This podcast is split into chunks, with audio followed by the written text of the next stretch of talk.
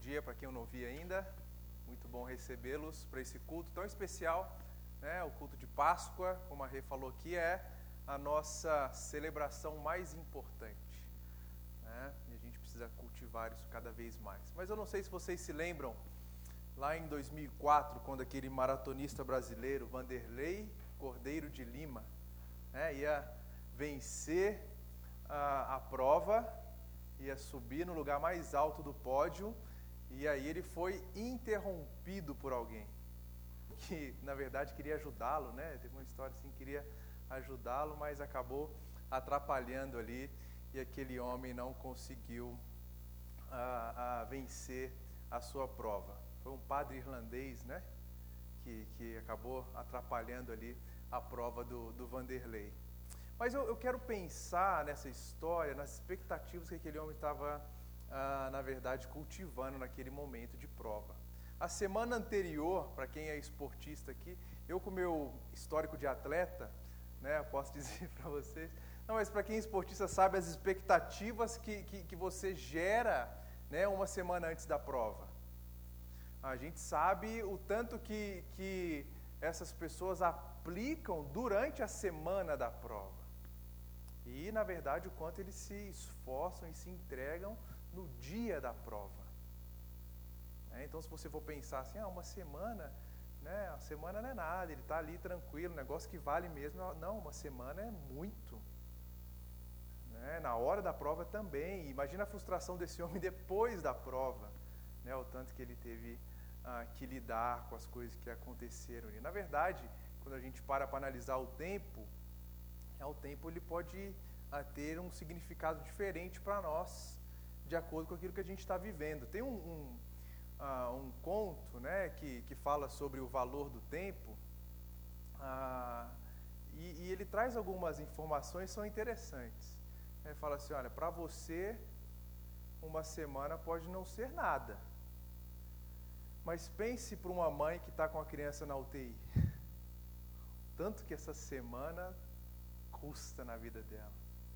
Né? Uma semana para você não pode, pode não ser nada, mas pense para uma noiva que vai casar no sábado seguinte. Quem casou que sabe, né? O pessoal querendo vender tudo em cima da hora. Mas você não colocou o gerador. Mas tem outro gerador. Mas você não cobriu aquela parte lá que o pessoal que pode trazer pet vai trazer. Meu, eu preciso cobrir a parte dos pets. Né? Eles vão deixando e, e aquela ansiedade toda. É, para algumas pessoas, uma semana não é nada, mas pense para o Senhor Jesus, a última semana de vida dele.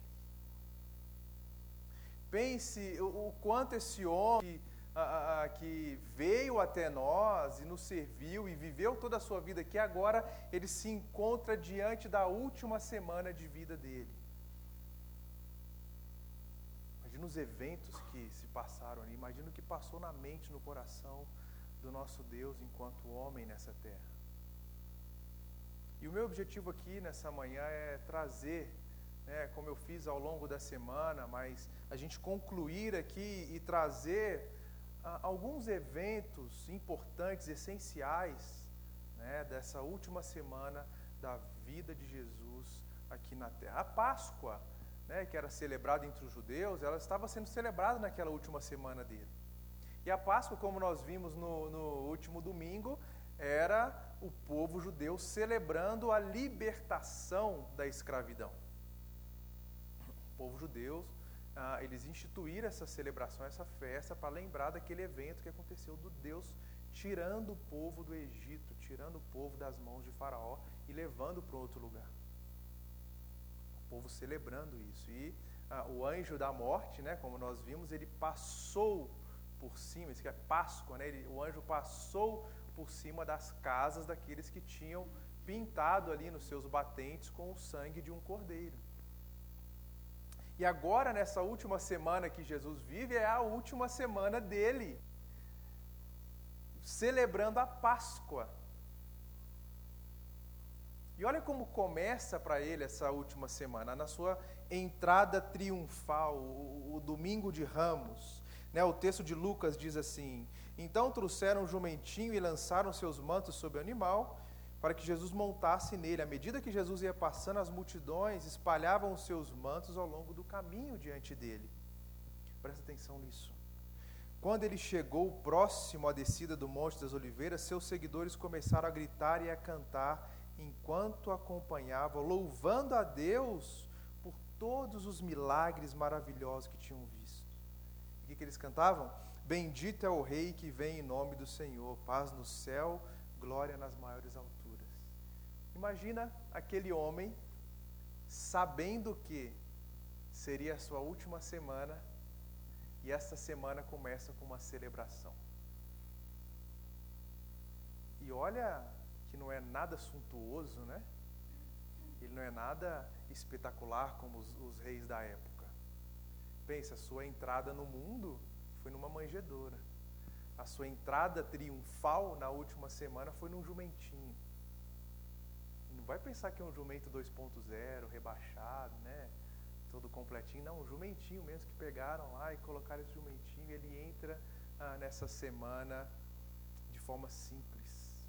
Mas alguns reconheceram: o Deus maravilhoso fez milagres através dele. Esse é o Rei. Vamos celebrar a entrada do Rei. Então ele começa essa semana assim, mas diferente da semana do prévia do Vanderlei Cordeiro de Lima, que estava treinando, se esforçando e tal, e chegou ali para a sua prova, essa semana de Cristo, ela é muito difícil. Veja, uh, um dia após, ele entra no templo, e o templo ele tinha virado um lugar de comércio, lugar que era casa de oração, lugar que era um, lugar de, de adoração a Deus, as pessoas estavam ah, fazendo daquele lugar um, um centro comercial. Não é de hoje, né? não é recente, não é, não vem dos nossos tempos, aqueles líderes religiosos que querem vender coisas para você e falar que aquilo está abençoado, está ungido e por aí vai. Não sei se foi aqui que eu contei, mas ah, eu recebi esses dias no, um videozinho no Instagram, alguém me mandou, ah, de um pastor e a sua esposa vendendo um balão com o seu ar. 500 reais. Cada balão, 500 reais, porque ele soprou o balão, ele falou que ele tinha um poder e a pessoa ia. Vocês acham que pessoas compraram esses balões? Claro. Óbvio. Mas isso parece um caso muito absurdo, mas quando a gente olha esses coaches de internet que misturam aqui a, a, a, a ganância de, de ter uma vida fácil, de ganhar muito dinheiro com a fé cristã. Faça isso que você vai se enriquecer. Faça isso que você vai ter uma vida fácil. Faça isso para você ganhar cada vez mais. Usam da fé para ganhar, para lucrar.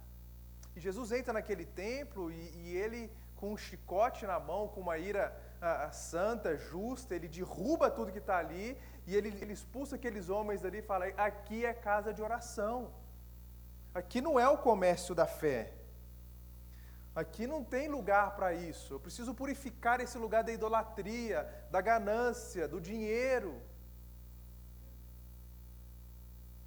Não é isso. Não é, não é essa finalidade aqui. Imagina aquele homem, ele na sua última semana, ele, ele vira e fala: vocês não vão fazer isso aqui. Aqui não. Além disso, Jesus mostra nessa última semana que, embora ele estivesse purificando aquele templo, ele mesmo não habitaria ali naquele lugar. Ele habitaria num novo templo. E é, e é interessante que na terça-feira Jesus ele foi colocado diante de várias situações ah, ah, delicadas e no final do dia ele está com seus discípulos e o lugar onde eles estavam, geograficamente, eles conseguiam visualizar o templo olhar aquele lugar. E o lugar, por causa da festa, estava decorado, estava ah, ah, ornado, estava bonito. E o texto de Lucas diz: alguns falavam a respeito do templo, como ele estava ornado de belas pedras e dádivas. Então Jesus disse: Vocês estão vendo essas coisas? Virão dias em que não ficará pedra sobre pedra que não seja derrubada. Você está vendo esse templo maravilhoso aí? Está vendo quantas pessoas ornaram, deixaram bonito com as pedras, está tudo lindo. mas vai cair tudo. Todo esse império, todo esse poder, toda essa coisa bonita vai cair, não vai sobrar nada. Ali havia se tornado um lugar de exploração, ali havia se tornado um lugar de fazer da fé um mercado. E o Senhor fala: tá bonitinho, mas não vai, não vai sobrar nada, vai cair tudo. Porque eu tenho um plano, eu vou habitar em outro tipo de templo. Não nesses feitos de mãos humanas, não nesses que, ah, ah, que serão ah, derrubados por aí. Não, eu vou habitar num templo, esse templo se chama pessoas. Nós veremos que no final daquilo que Jesus faz, ele nos envia o Espírito Santo para habitar entre nós. Nós somos a casa de Deus. Ele não habita mais na igreja, lá dentro da igreja, lá dentro de uma catedral, lá dentro de um templo. Não, eu e você, nós somos os templos do Senhor. Essa terça-feira ela acaba com, com um cheirinho meio ruim, né? Um gostinho meio amargo porque os discípulos estão encantados com toda aquela festa, tudo aquilo lá. Acho que eles não tinham entendido ainda. Se eu falar, olha lá, vai cair tudo. Sabemos que através daquilo que aconteceu ao longo da semana, o Senhor concretizou o que ele tinha falado com os seus discípulos. Mas ao longo dessa semana também, Jesus mostra aos seus discípulos o que realmente tinha valor. Veja, ele está mostrando aqui para aqueles homens uma inclinação que nós temos até hoje. Perceba, ele começa expulsando homens porque estavam fazendo da fé um comércio. Ele, ele vira para os seus discípulos e fala assim: Olha, vocês estão impressionados aí com tudo que o, toda a beleza, toda a riqueza dessas coisas, isso aí vai cair. Só que agora tem mais um ensinamento que Jesus coloca diante daqueles discípulos, como se ele dissesse assim: Olha o que, que realmente tem valor aqui. Veja o valor dessa passagem. Um episódio importantíssimo. Então, Maria, pegando um frasco de perfume de nardo puro, muito precioso, ungiu os pés de Jesus e os enxugou com seus cabelos. E toda a casa se encheu com o cheiro do perfume, mas Judas Iscariotes, um dos seus discípulos, aquele que estava para trair Jesus, disse: Por que esse perfume não foi vendido por trezentos denários e o valor não foi dado aos pobres? Ele disse isso não porque se preocupava com os pobres, mas porque era ladrão. E tendo a bolsa do dinheiro, tirava o que era colocado nela. Gente, esse perfume que Maria derramou aos pés de Cristo e secou, né, e ungiu e, e lavou ali, esse perfume era equivalente a um ano de trabalho.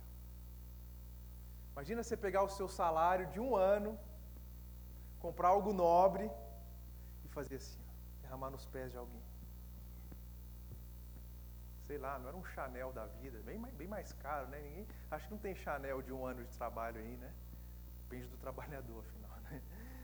Mas pensa, o, o, o, o que acontece ali é que aquela mulher pegou de mais valioso.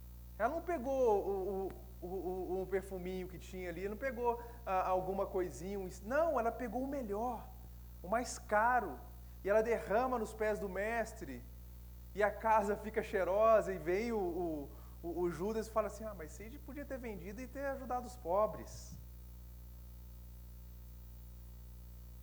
Todo mundo começou a conversar ali, um cochichando com o outro. Quando você vai ler o texto, isso, isso deixa, é, é bem claro lá, né? Nossa, o que essa mulher fez? O que essa mulher fez? E tal, tal. E aí o Senhor Jesus diz assim: Ela fez o que pôde ungiu meu corpo antecipadamente para a sepultura.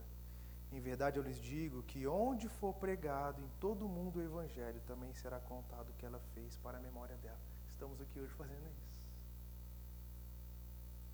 Estamos aqui hoje lembrando do que aquela mulher fez. Onde for pregado o Evangelho, independente da época, era será lembrada. Ela entregou o seu melhor, ela derramou aquilo que ela pôde diante do Senhor. É um ato nobre, belo, rico, significativo, um perfume que vale um ano de trabalho, mas isso não é nada diante do sangue que foi derramado para nos livrar do pecado, para nos livrar da morte, para nos comprar da escravidão e nos trazer para uma vida onde somos filhos e herdeiros de Deus. Que seria esse perfume? E olha que tem algo interessante aqui nesse episódio que Judas reclama daquela mulher colocando aquele perfume caro, derramando aquele perfume aos pés do mestre, mas ele vende o próprio mestre por 30 moedas de prata. O que, que tem valor? O que, que tem valor? É o perfume? Vão dar para os pobres? Ou vai vender o próprio mestre por uma micharia? Que tem valor o sangue dele que foi derramado. Ele está aos poucos ensinando isso, ele está mostrando isso para aqueles seus discípulos. E chega então na quinta-feira, que semana difícil, né? Que semaninha, hein? Chega então na quinta-feira e, e, e, o gosto da última ceia, eu quero trazer aqui como se fosse um gosto meio que agridoce. Ele, ele não é tão docinho assim, ele tem o seu, o, o, o seu tom salgado aqui quinta-feira, próximo à sua morte, um dos momentos mais intensos de Cristo, ele vive esse dia de forma muito intensa, de fato. Um dia que é marcado pela obediência do Mestre, onde ele lava o pés dos seus discípulos, onde ele reúne os seus discípulos à mesa para tomar da última ceia, onde ele tem um outro evento importante também. Pense, o Rei do Universo, aquele que rasgou o véu da história, veio até nós. Ele está chegando agora cada vez mais próximo da sua morte. Veja, à noite, reunido com seus discípulos, ele ali pronto para ceiar, ele diz: Estava ansioso para comer a refeição da Páscoa com vocês antes do meu sofrimento. Então ele tomou o cálice de vinho, agradeceu a Deus, depois disse: Tomem isso e partilhem entre vocês. pois não beberei do vinho outra vez até que venha o reino de Deus. Ele tomou o pão, agradeceu a Deus, depois partiu, deu ao seu discípulo, dizendo: Presta atenção nisso. Este é o meu corpo entregue por vocês, façam isso em memória de mim. Depois da ceia, tomou o cálice de vinho e disse: Este cálice é a nova aliança confirmada com o meu sangue, que é derramado como sacrifício por vocês. A última Páscoa, a ceia, aquilo que os judeus celebravam como a libertação do povo, falando, sabe aquele cordeiro lá que derramou o sangue? Ele sou eu. Sabe, sabe aquele que entregou o seu próprio corpo? Esse sou eu. Eu entrego o meu corpo, eu derramo o meu sangue por vocês. Isso é Páscoa. Isso é verdadeira Páscoa. Eu entregando, olha aqui, ó. Façam isso em memória de mim. Toda vez que vocês tomarem a ceia, toda vez que você comer do pão e beber do cálice, lembre: é o meu corpo que foi entregue, é o meu sangue que foi derramado. Só que ele sai ali daquela noite, deixa essa lição para os seus discípulos e ele parte para o monte para orar. O anjo da morte que nós aprendemos, que passou por cima do povo de Deus, mas que feriu os primogênitos de quem não era povo de Deus, esse anjo da morte agora mataria o primogênito de Deus. Não ia ter para ele. E ele se para orar com seus discípulos e, e geograficamente ele consegue visualizar o lugar onde ele seria crucificado. Pense nesse homem, 100% homem, 100% Deus, na sua angústia enquanto homem, olhando para aquele lugar, e ele começa a interceder, e ele pede para Deus, Senhor, se possível, passe de mim esse cálice. Ele viu, agora na quinta-feira ele está com a certeza do que, que, vai acontecer. E ele olha e fala, Senhor, passa de mim esse, esse sofrimento, eu não quero passar por isso. Contudo, seja feita a sua vontade. No Evangelho de Lucas é colocado um detalhe importante, porque ele pede isso três vezes para o Senhor, né? Mas o Senhor coloca um anjo para consolar, um anjo para confortá-lo. O Senhor não fala para ele assim: ah, tá bom, eu te escuto, meu filho, é, vamos fazer o seguinte, a gente pendura um cordeiro lá amanhã e está tudo certo. Não, vamos fazer o seguinte, não, não precisa não, você, você, toma só umas chicotadas e está tudo certo. O Senhor não, não livrou, só mandou um anjo para consolá-lo. neste momento de extrema angústia, ele chega a suar gotas de sangue. Ele sabe o que ia acontecer. O peso dos nossos pecados, o peso do dos pecados de todo mundo recairia sobre os ombros daquele homem. Ele vê isso, ele consegue visualizar. E ele entra em desespero, mas o Senhor conhecia o seu filho obediente, voluntariamente se entregaria. Seja feita a sua vontade, não a minha. Chega então na sexta-feira. Eu costumo dizer que é sexta da paixão, do silêncio, do abandono e da dor. Cristo ele sofreu todos os tipos de açoites que você imaginar. Todo tipo de humilhação pública, física, moral, ele sofreu. E ele chega no Calvário, ele chega no lugar onde ele seria crucificado detonado, destroçado, humilhado. O texto de João diz que carregando a própria cruz, Jesus foi ao lugar chamado Caveira, que em aramaico é Gólgota. Outros dois foram crucificados com Jesus, um de cada lado e ele no meio. Gente, não imagine nem por um instante que o sofrimento de Jesus na cruz, planejado desde antes da criação do mundo, foi algo fácil para ele. Não foi. Não foi nada fácil para ele. O sofrimento dele é real, é profundo. Isso nas próprias palavras dele fica muito claro para a gente entender que na cruz ele grita a Deus dizendo: Eloi, Eloi, lama sabachthani, que quer dizer, Deus meu, Deus meu, por que me desamparaste? Ou por que me abandonaste? Um grito desse, Senhor, por que o Senhor me abandonou aqui? E a resposta é simples. O Senhor foi abandonado naquela cruz para que você e eu pudéssemos ser acolhidos por esse Deus. O Timothy Keller, ele disse que somente no cristianismo, em todas as outras religiões do mundo, afirma que Deus se tornou plenamente humano em Jesus Cristo e dessa forma ele conheceu, veja, em primeira mão o desespero, a rejeição, a solidão, a pobreza, a perda, a tortura, a prisão e a dor. Na cruz ele continua: seu sofrimento foi maior do que o pior sofrimento humano porque ele vivenciou a rejeição cósmica. Por que o Senhor me abandonou? Deus não podia tirá-lo da cruz. Deus não podia aliviar aquilo na vida do seu único filho. Ele precisava morrer. Ele precisava ser abandonado. E o Keller conclui: na morte de Jesus, Deus sofre por amor, identificando-se com os abandonados e excluídos. E por que ele fez isso? A Bíblia diz que Jesus veio ao mundo com a missão de resgate da criação. Teve que pagar pelos nossos pecados para um dia eliminar o mal e o sofrimento sem nos eliminar. Ele teve que ser abandonado, morto, entregue naquela cruz. Apesar de nós virarmos as nossas costas para Deus, Senhor faz isso, entrega o seu único filho.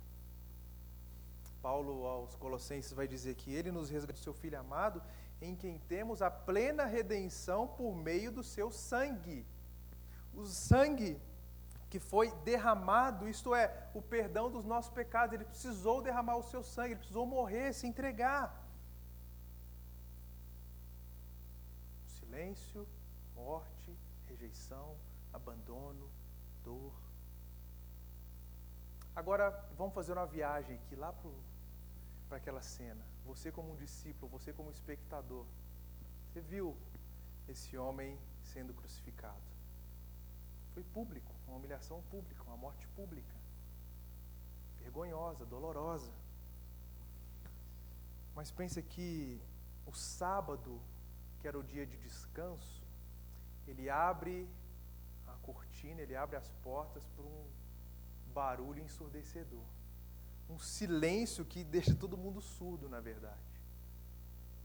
Porque aquele que tinha dito assim: Eu sou a ressurreição e a vida, eu sou a vida, Eu vencerei a morte. Agora ele está morto, pálido, gelado, morreu. De fato, ele morreu, não foi um. Ele não desmaiou. Ele não só sofreu, ele morreu, está morto. Lucas diz: E tirando-o da cruz, envolveu num lençol de linho e depositou num túmulo aberto numa rocha, onde ninguém havia sido sepultado ainda. Era o dia da preparação e o sábado estava para começar. Você consegue pensar um pouco o que, que passa na cabeça daquele povo? Nosso mestre morreu. Cadê o que venceria a morte? Está morto. Está no túmulo dia de descanso, né? o sabá, que era o dia de descanso, é um dia de inquietação. E agora? O que será de nós? Nosso Deus morreu. É um silêncio ensurdecedor. Mas calma. Depois do sábado vem domingo. Nós estamos aqui hoje. Porque ele venceu a morte ele está vivo. E isso faz toda a diferença. Veja, isso faz toda a diferença. O texto que foi lido aqui na hora da oração, eu quero repetir com vocês, que diz: No primeiro dia da semana, bem cedo, as mulheres foram ao túmulo levando as especiarias que haviam preparado e viram que a pedra tinha sido afastada da entrada. Quando entraram no túmulo, não encontraram o corpo do Senhor Jesus. Enquanto estava ali perplexas, dois homens apareceram vestidos com mantos resplandecentes, dois anjos. As mulheres ficaram amedrontadas e se curvaram com o rosto em terra. Então os homens perguntaram: Por que vocês procuram entre os mortos aquele que vive? Ele não está aqui, ele ressuscitou. Lembre-se do que ele disse na Galileia: é necessário que o filho do homem seja traído, entregue nas mãos dos pecadores, seja crucificado e ressuscite ao terceiro dia. E então elas lembraram das palavras de Jesus e, voltando do túmulo, foram contar aos onze discípulos de tudo que havia acontecido. O que, que vocês estão fazendo aqui? Ele está vivo. Você vai jogar especiaria em quem? Está vivo, ele ressuscitou. Lembre-se disso. Ele ressuscitou, mas pensa, aquelas mulheres foram ali na esperança de, de né, pegar aquele corpo, de, de cuidar daquele, daquele corpo, e elas são surpreendidas porque ele não está mais ali, elas escutam que ele venceu a morte, que ele está ressurreto, mas cadê ele? Onde está esse homem? Outros já tinham desistido. Eu acho que eu faria a mesma coisa que, que, que esses homens fizeram. Do círculo ah, ah próximo e, e, e, um pouco mais ah, ah, próximo dos próximos de Jesus ali, o texto de Lucas conta que dois homens, ao verem o que aconteceu, foram embora. Ah, nosso mestre morreu, não deu certo, né? Vamos embora, vamos voltar para as nossas atividades. Vamos fazer o que a gente fazia antes. Acabou nossa esperança. O texto diz: Naquele mesmo dia, dois seguidores de Jesus caminhavam para o povoado de Emaús, a 11 quilômetros de Jerusalém. No caminho falava a respeito de tudo que havia acontecido. Enquanto conversavam e discutiam, o próprio Jesus se aproximou e começou a andar com eles. Os olhos deles, porém, estavam como que impedidos de reconhecê-lo. Jesus então lhes perguntou o caminho. Dois homens já desistindo da caminhada, já desacreditados no que Jesus tinha falado, estão indo embora. 11 quilômetros a pé. Está indo embora. E o Senhor chega, eles não reconhecem, e ele pergunta: O que estão conversando? E é interessante a resposta desses homens. Né? Um vira e fala assim: Você é o único que não sabe o que aconteceu aqui? Você é o único que não tem Instagram, né? Se fosse hoje, né? Você não viu no Insta? Você é o único que não sabe o que aconteceu aqui? E ele fala: O que, aconteceu? Para quem é psicólogo sabe o que Jesus responde assim: O que, aconteceu? Fala para mim. O que, que aconteceu? As coisas que aconteceram com Jesus de Nazaré. É interessante que aqui eles falam qual Jesus? Era um nome comum naquela época, Jesus de Nazaré. Ele era um profeta de palavras e ações poderosas aos olhos de Deus e de todo o povo, mas os principais sacerdotes, outros líderes religiosos o entregaram para que fosse condenado à morte e a crucificaram. Tínhamos esperança que ele fosse aquele que resgataria Israel. Isso tudo aconteceu há três dias. Tem três dias que ele morreu, sumiu. Desde sexta-feira não vê mais, acabou. A gente vai voltar. O movimento acabou. Não tem mais esperança, não tem mais o que fazer. E Jesus confronta aqueles homens e fala: Como vocês são tolos? Vocês não, não, não leram o que os profetas falaram? Vocês não sabem o que, que deveria acontecer? Que ele tinha que ser entregue, que ele tinha que morrer. E o texto diz que o Senhor começa a contar de tudo que a Bíblia falava ao respeito dele, desde Moisés. A palavra de Deus aponta para esse momento, a palavra de Deus aponta para Cristo. Ele fala: vocês, vocês não lembram disso? Não deixa eu contar para vocês. E eles continuaram caminhando, e Jesus contando. E aí, chegando no lugar onde eles tinham que ficar, porque estava escurecendo, a estrada era, era perigosa, ladrões, animais, e, e eles tinham que parar em algum lugar. E eles uh, iam ficar numa pousada, e Jesus fez com que, que fosse embora. E eles falaram: Não, não, não, fica com a gente. O texto fala isso, fica aqui com a gente. E Jesus aceita ficar com eles. Passe a noite com a gente, dorme aqui. E olha o que acontece. Jesus foi para cá e o abençoou, depois partiu e lhe deu. Então os olhos foram abertos, reconheceram, e nesse momento ele desapareceu. A hora que eles sentaram à mesa, Cristo da graça reparte. Eu não sei o que foi falado, e talvez façam isso em memória de mim. Sumiu. Né? Vamos tomar ceia aqui? Faça isso em memória de mim. Só que aqui está um detalhe crucial para esse texto. Eles disseram um ao outro: Não ardia o nosso coração enquanto ele falava conosco no caminho, explicando as Escrituras? E na mesma hora eles levantaram e voltaram. Aqueles homens estavam com medo de uma noite escura, de seguir o que restava do seu caminho até a sua cidade mas ao reconhecer quem era Cristo e o Cristo ressuscitado, eles voltaram na hora. Não importa se é à noite, não importa os perigos, a gente vai voltar. Nós vimos o Rei, ele venceu a morte, ele ressuscitou. Vamos voltar. E eles voltam e contam aos outros discípulos o que tinha acontecido.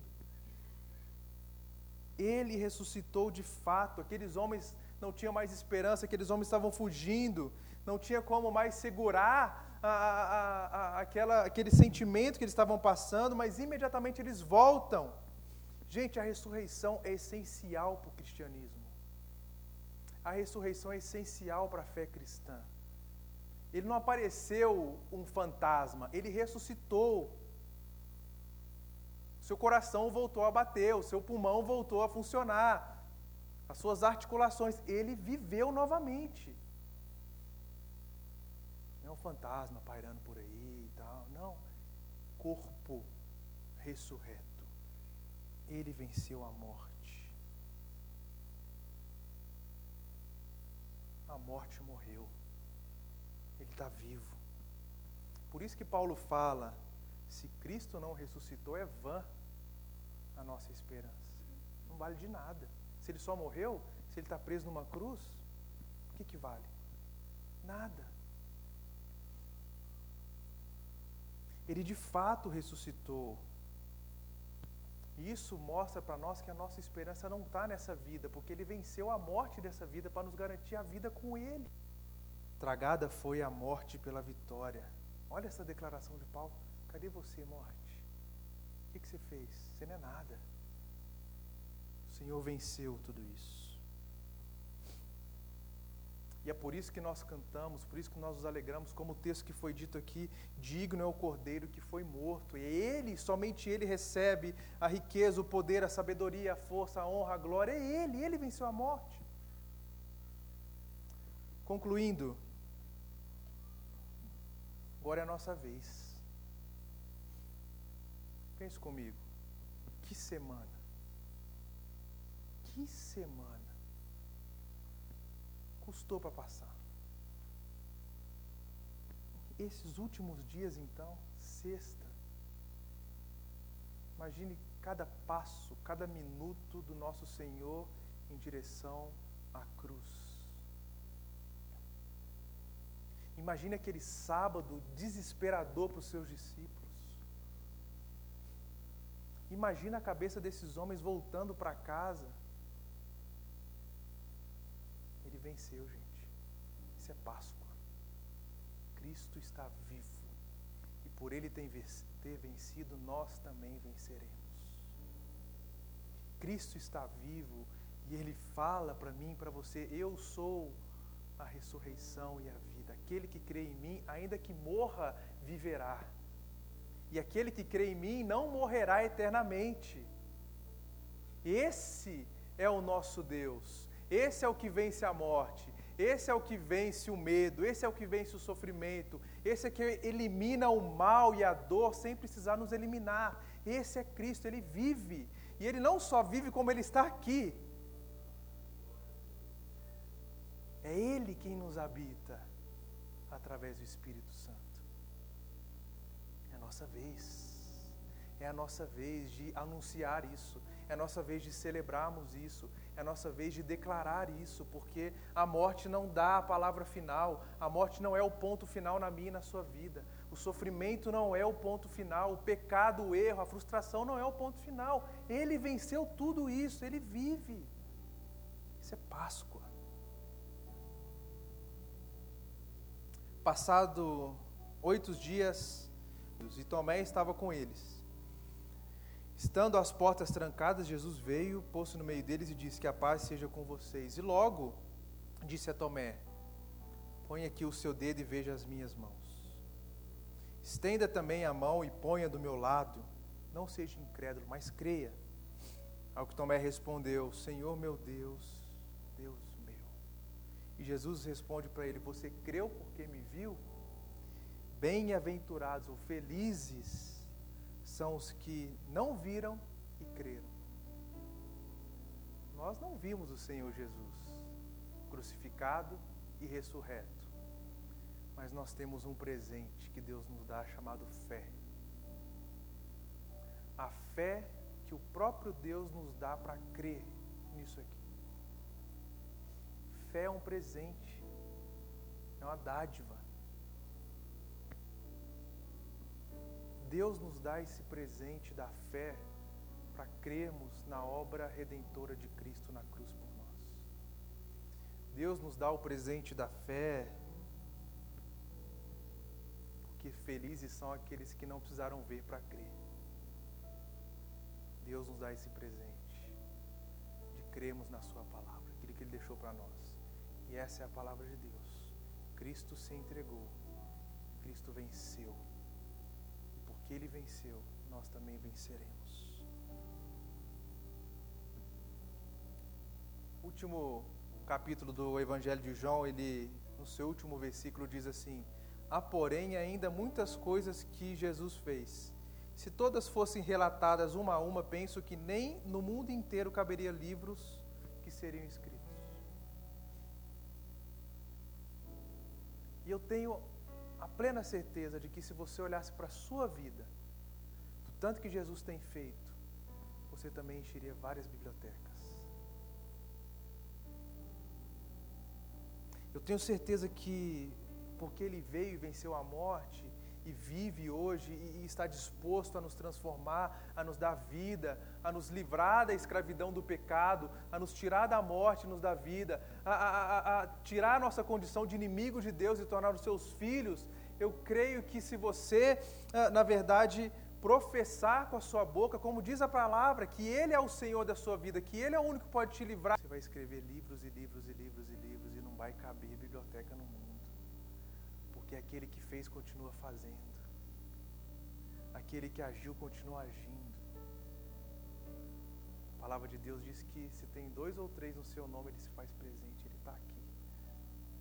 Ele age, ele transforma.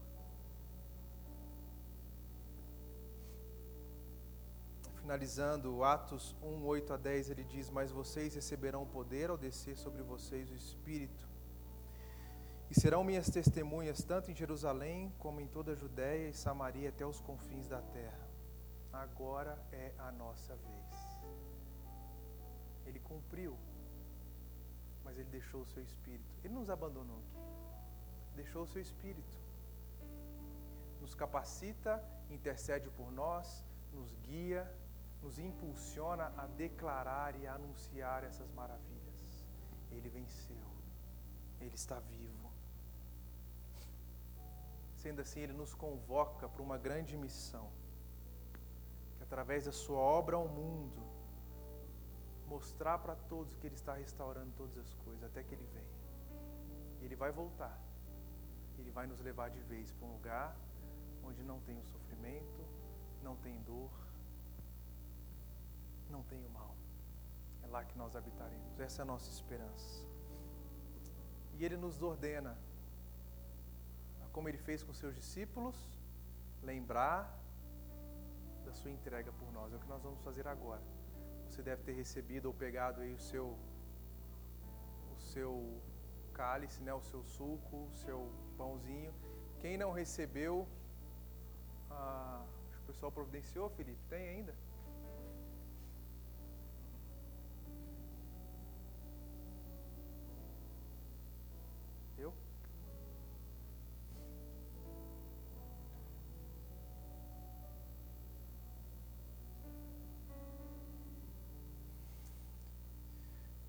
É em nome de Cristo, em Sua memória, que nós ceamos.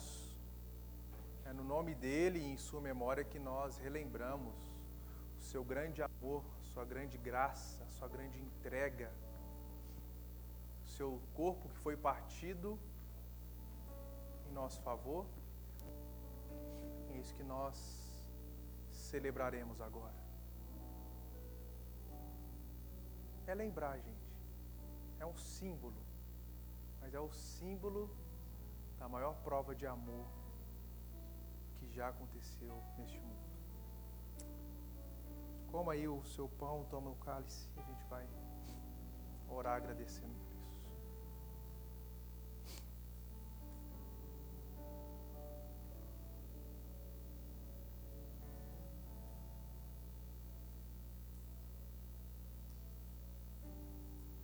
Senhor, nós lembramos com gratidão no nosso coração e nós celebramos nessa manhã que o cordeiro que foi morto está vivo. Nós celebramos porque o cordeiro que foi entregue, ele ressurge como um leão. O nosso rei está vivo, assentado no trono, governando sobre todas as coisas. Obrigado por Cristo. Obrigado por tanto amor por nós, Pai. Obrigado porque na tua bondade e graça, que às vezes é incompreensível a nossa mente humana, o Senhor entregou o seu único filho. O Senhor deixou que o anjo da morte ferisse o teu primogênito para que a gente fôssemos acolhidos pelo Senhor, libertos da escravidão. Pai, não nos deixe colocar nada à frente disso. Não nos deixe esquecer disso, Pai. Que o sangue que foi derramado, o corpo que foi partido, é o suficiente para nos transformar e nos salvar. Muito obrigado, Deus, por isso. Nós celebramos porque o Senhor está vivo. Domingo de ressurreição. Domingo que o Senhor venceu a morte, que nos dá a certeza que também podemos vencer que nos dá a esperança que, mesmo vivendo nessa vida aqui, vivemos com o Senhor, amparados pelo Senhor, desfrutando do Senhor, mas esperando no Senhor a tua volta e a concretização daquilo que o Senhor tem para o teu povo. Em nome de Jesus. Amém. Te dou meu coração